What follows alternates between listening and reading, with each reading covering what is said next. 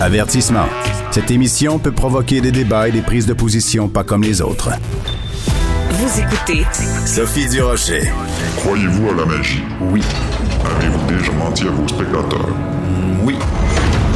Dans votre nouveau spectacle, jurez-vous de dire seulement que la vérité. C'est ce que vous allez voir. La dernière fois qu'on a parlé à l'illusionniste Luc Langevin, c'était pour parler de son spectacle interconnecté que j'avais adoré un spectacle virtuel en fait en, en lien euh, avec euh, Zoom. Et ben là il vient nous parler de son tout nouveau spectacle qui s'intitule Vérité. Il est au bout de la ligne. Luc Langevin bonjour Bonjour, euh, Sophie. Écoute, un illusionniste comme toi qui intitule son spectacle Vérité, je trouve que c'est soit baveux, soit provocateur, soit euh, inconscient. Parce qu'on le sait très bien que de toute façon, dès le départ, vous êtes des menteurs, vous êtes des manipulateurs, des prestidigitateurs. Pourquoi t'as appelé ton spectacle Vérité? Ben oui, tout ça est vrai. C'est vrai que le, le, notre travail comme illusionniste là, repose sur le mensonge, sur l'illusion. Mais euh, en fait, avec les années, euh, à force de, de, tromper les perceptions des gens, je me suis rendu compte que souvent la, la ligne entre la vérité et le mensonge n'est pas si définie qu'on pourrait le penser. Et, et parfois, c'est très flou en fait. Puis je me suis rendu compte que finalement, la vérité, c'est un concept qui est très élastique, qui est très abstrait. Puis j'en suis venu à penser en fait que la vérité, c'est peut-être c'est peut-être juste un gros mensonge sur lequel on s'entend tous. Et, euh, et c'est ce que j'ai voulu partager dans mon nouveau spectacle. Alors, je, je, te cite, la vérité, c'est un mensonge sur lequel on s'entend tous. Euh, ça tente pas de t'en aller en politique, Luc Langevin? ben, il y, a certains talents d'illusionnistes qui peuvent servir en politique, je pense, mais, mais j'y pense pas, en tout cas, euh, ni, ni à court ni à moyen terme. Là. Alors, je veux revenir un petit peu, on va revenir à ton spectacle Vérité. C'est pas tout de suite, hein, c'est en 2022, mais les billets sont déjà en vente maintenant. Je veux revenir sur le succès énorme de Interconnecté parce que, bon, cette année, le, le maître mot pour tout le monde dans le milieu culturel, mais dans tous les autres domaines, ça a été de se réinventer. Et c'est ce que tu as fait, toi, avec Interconnecté. Tu t'es dit, bon, ben, les gens peuvent pas, on peut pas aller dans les salles de spectacle, donc moi, je vais faire un, un spectacle qui vraiment se passe par la magie d'Internet. Les gens vont être chez eux avec leur euh, ordinateur et ils vont être en contact avec moi. Euh, ça a été, tu as vraiment parié sur le bon cheval en faisant Interconnecté. Ah, tellement. on a commencé à faire ce spectacle-là le 4 décembre dernier. Donc là, dans deux jours, ça va faire un an que je le fais. Euh, je, je pense pas qu'il y a autant de spectacles virtuels qui ont, qui ont duré dans le temps. C'est vrai, euh, c'est vrai. Et c'est ben, comme j'ai vraiment dû me réinventer parce qu'il a fallu que je crée des tours justement qui se faisaient euh, euh, à travers un écran, tu sais, puis les euh, les tours, ça, on a réussi à trouver des numéros qui se passaient dans la boîte courriel des gens ou que les tours se, se, faisaient dans les mains des gens, même s'ils sont chez eux. Donc ça m'a vraiment forcé à, à, penser la magie autrement. Puis je pense que c'est ça qui a fait le, le succès du spectacle parce qu'en venant voir, ce, en se connectant à ce spectacle-là, les gens, finalement, ils vivent une magie qu'ils n'auraient pas pu euh, vivre ailleurs. Et euh, en fait, ça même ça, ça, influence maintenant comment je conçois la magie. T'es sérieux? Tous mes nouveaux projets. Oui, parce que ben, comme mon nouveau spectacle Vérité, là, maintenant, je me dis maintenant que j'ai fait interconnecter, comment je peux offrir aux gens des, des, des tours qui vont être euh, aussi euh, outside the box, aussi euh, surprenants. Donc là, j'essaie de concevoir des tours où la magie se produit au-dessus de la tête des gens dans le ah. théâtre ou dans le lobby, ou que la magie aille à l'extérieur du théâtre pour que ça soit en phase avec ce que j'ai fait euh, précédemment. Là. Donc ça, ça me, ça, ça, ça, me, ça me ça continue de me faire me réinventer ce spectacle-là. Mais ça, c'est drôlement intéressant parce qu'il y a beaucoup de gens qui ont été forcés justement de faire des choses en ligne, puis qui trouvaient ça plate, puis qui avaient juste hâte de retourner euh, dans la dans la vraie vie. Puis toi, c'est le contraire, c'est-à-dire que le fait d'être forcé à faire un spectacle par la magie d'Internet, c'est un plus. Ça t'a forcé, en fait, à mettre l'imagination au pouvoir, puis ça, te sert encore aujourd'hui. C'est génial. Ben, tout à fait. Ben, c'est la nécessité, ça, qui, a fait ça, parce que moi, un spectacle comme ça, ça me prenait euh, six mois à peu près à monter. Donc, à ce, quand j'ai commencé à travailler dessus, sur ce, ce spectacle en ligne-là, je savais pas si la pandémie serait pas terminée une fois que j'aurais fini de concevoir le show. Ouais. Donc, je devais concevoir quelque chose qui pouvait, euh, qui pouvait survivre à la pandémie, que je me disais, même si on peut aller en salle, il faut que ce show-là soit pertinent. Et c'est, comme ça que j'ai, je l'ai pas abordé comme quelque chose de temporaire. Je l'ai abordé comme quelque chose qu'il fallait qu'il dure parce que c'était ma seule chance euh, de réussir, là. Oui. Donc, Par voilà. contre, euh, si tu pouvais utiliser un de tes trucs de magie pour faire disparaître la pandémie, je vais, je vais te donner un nom, ça commence par un O, ça finit par un N, c'est Omicron. Si tu Ouais. pouvais le faire disparaître, euh, je, te, je te serais très reconnaissante, puis je connais une couple de personnes qui seraient bien contentes aussi. Euh, la, la vérité à ce sujet, c'est que ce que je fais, c'est de l'illusion. Hein? Donc, je pourrais juste donner l'illusion qui est disparue, ce qui est peut-être pas euh, une bonne affaire. Ce serait peut-être pire, en fait. là. Donc, Non, on veut pas ça! S'il te ben plaît. S'il te plaît, s'il te plaît, Luc. Mais euh, je, j'avoue que moi, au début, quand on m'a prévenu, quand on m'a dit, bon, ben, Luc, il fait un spectacle, c'est interconnecté, tu vas être chez toi, euh, puis tu vas pouvoir avoir ta famille autour de toi, vous allez faire ça par Internet, je me disais, ça marchera pas. Je te le dis très, très, très honnêtement, j'y croyais pas. Je me disais, ben non, ça marchera pas parce que quand on est dans une salle de spectacle, puis qu'on a, on le regarde dans les yeux, le, le magicien, l'illusionniste, et on est comme euh, il y a un côté, si tu veux, de, de, de quasiment d'hypnose. Tu sais, tu, tu, on Mhm. te regarde dans les yeux, puis en plus, toi, t'es tellement charismatique. C'est, on sait que pendant qu'on te regarde dans les yeux, pendant ce temps-là, t'es en train de faire autre chose avec tes mains, puis qu'on s'en rend pas compte. Et, et, mes, et, mes craintes ont été complètement dissipées au bout de, de 10 secondes. Là, t'as vraiment réussi à créer quelque chose. Et, euh, est-ce que tu es au courant? Est-ce qu'il y a d'autres illusionnistes, d'autres magiciens qui euh, ont, ont essayé de, de copier ce que tu avais fait ou que est-ce que tu as créé une, mettons, un mouvement dans le milieu de la magie, de l'illusion? Ben, il y a beaucoup de magiciens qui ont, qui ont fait des spectacles virtuels en ligne pendant la pandémie. Euh, par contre, aucun, euh, aucun a réussi à perdurer dans le temps. Ah Euh, Ça a ouais? été des événements de quelques spectacles, puis après, ça serait arrêté. Là. À ma connaissance, j'en connais pas qui a fait autant de représentations euh, que moi. On en a fait, euh, j'en faisais six par semaine pendant plusieurs semaines, puis j'ai jamais vraiment arrêté depuis depuis décembre dernier. Là, on en fait encore plein euh, euh, ce mois-ci, entre Noël et le jour de l'an. Donc, euh, mais c'est le spectacle aussi a été conçu euh, à des tours très interactifs. Euh, C'est-à-dire que mm, moi, je m'adresse aux gens directement. Euh, donc, les, et donc, et ça, les gens peuvent pas l'avoir dans un spectacle en salle. J'ai pas fait, Non. j'ai pas fait une captation d'un spectacle en salle, et c'est ça la différence, je pense. C'est ça, ben oui, c'est ça, parce que bon, en fait, tu- moi je l'ai fait, j'ai assisté à ton spectacle, j'étais avec Richard et notre Mhm. fils, et, euh, et ben tu nous parlais, tu sais, on voyait Ben oui. en plus les autres gens dans leur salon, c'est vraiment très particulier parce que bon, on est, c'est par Zoom, donc il y en a un certain nombre, je pense une cinquantaine de gens dont on voit l'image à l'écran pendant que tu fais tes tours, et tu nous sollicites les uns après les autres, donc on- c'est la première fois qu'on va voir un spectacle de magie puis on se fait appeler par son petit nom, Euh, c'est vraiment très particulier. Écoute, revenons-en à, ton futur spectacle, Vérité. La mise en scène, c'est euh, Hugo Bélanger, quelqu'un qui a travaillé entre autres à la conception de différents spectacles de Cirque du Soleil. Quand on fait ton métier, à quel point euh, le metteur en scène, c'est c'est un rôle qui est important? C'est pas toi qui fais ta mise en scène. Pas pour ce spectacle-là, en tout cas.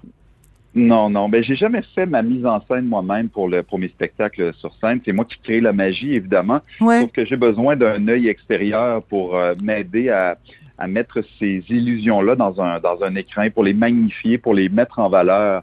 Euh, parce que c'est très difficile pour moi. Une fois, j'ai tellement le nez collé sur mes illusions, sur mes numéros, Ah ouais? c'est difficile de savoir dans, dans quel ordre je dois les présenter, de quelle façon je dois les amener au public pour que pour que le rythme soit bon, pour que ce soit pas juste de la magie en fait, pour qu'on ait aussi des moments où on rit, où on est touché, où on est où on réfléchit et de doser les différentes émotions, les, les choix de musique, les choix esthétiques aussi. C'est toutes des choses que je suis moins, je me sens moins apte à, à choisir, puis c'est là que le metteur en scène en- entre en ligne de compte, puis euh, m'aide beaucoup.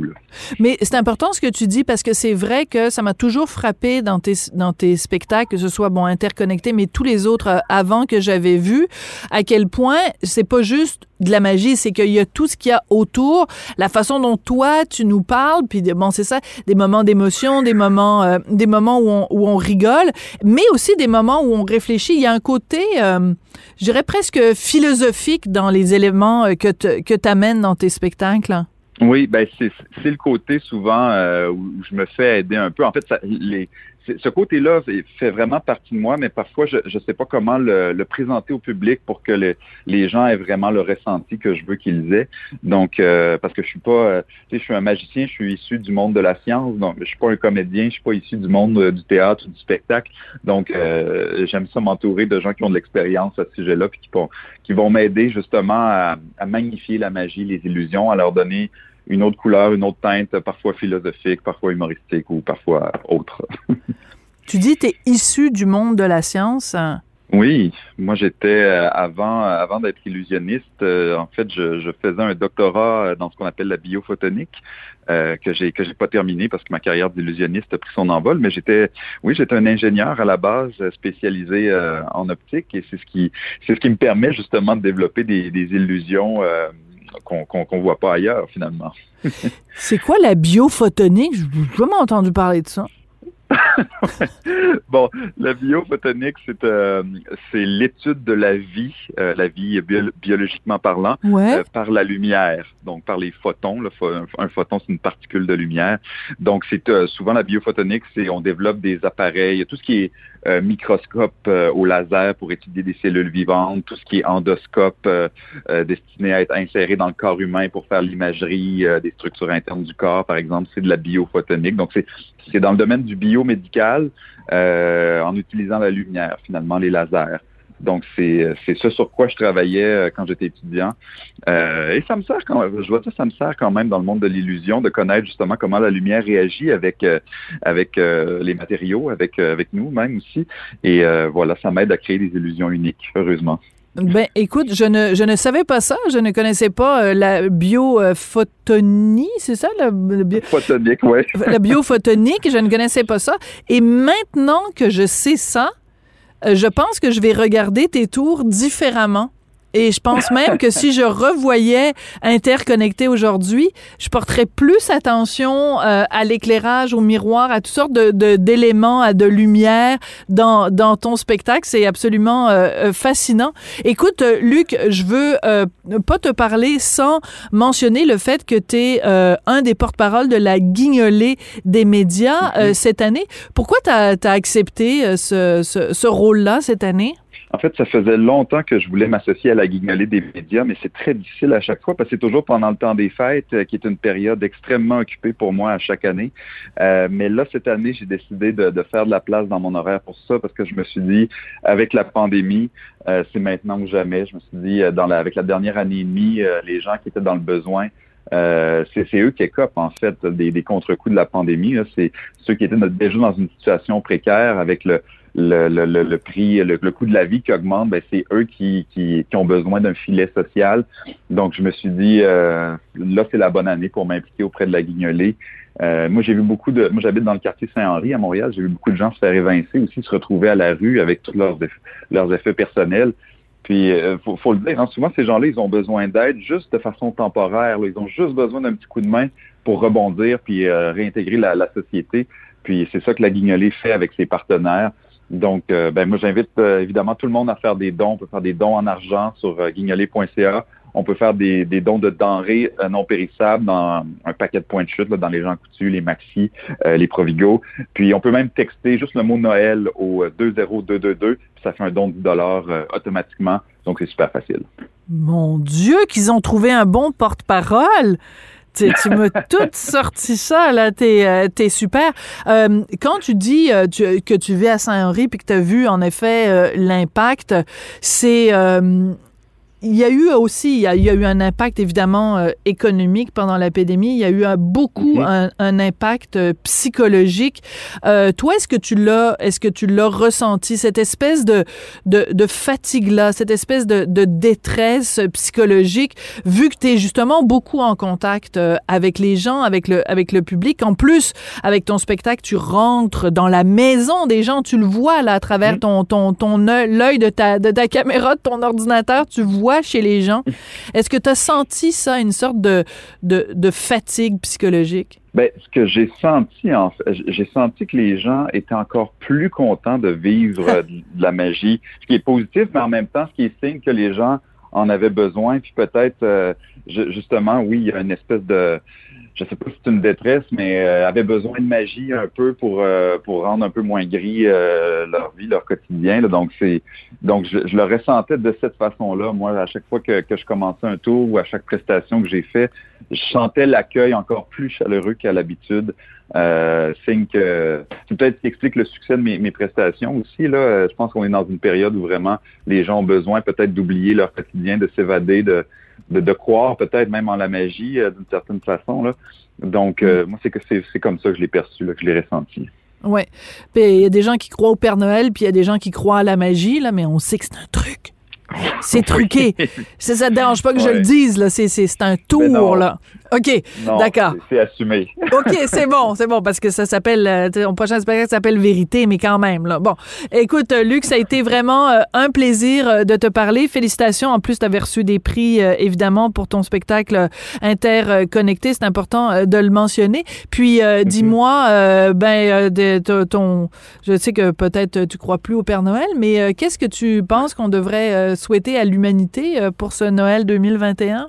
Ah je pense qu'on devrait, euh, au lieu de regarder ce qu'on n'a pas, regarder ce qu'on a. Euh, c'est ce que je souhaiterais à l'humanité de d'apprécier ce qu'on a. Oui, on, a perdu des choses dans la dernière année et demie. Il y, a, des, choses qui qui se sont pas améliorées, mais on, reste quand même pour la majorité d'entre nous des gens privilégiés.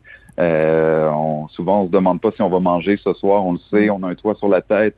Euh, donc, pour, pour ceux parmi ceux et celles parmi nous qui ont cette chance-là, apprécions-le. Il y, a des, il y a des gens dans des situations bien pires. Donc, euh, célébrons la vie malgré, euh, malgré que ça c'est pas toujours rose.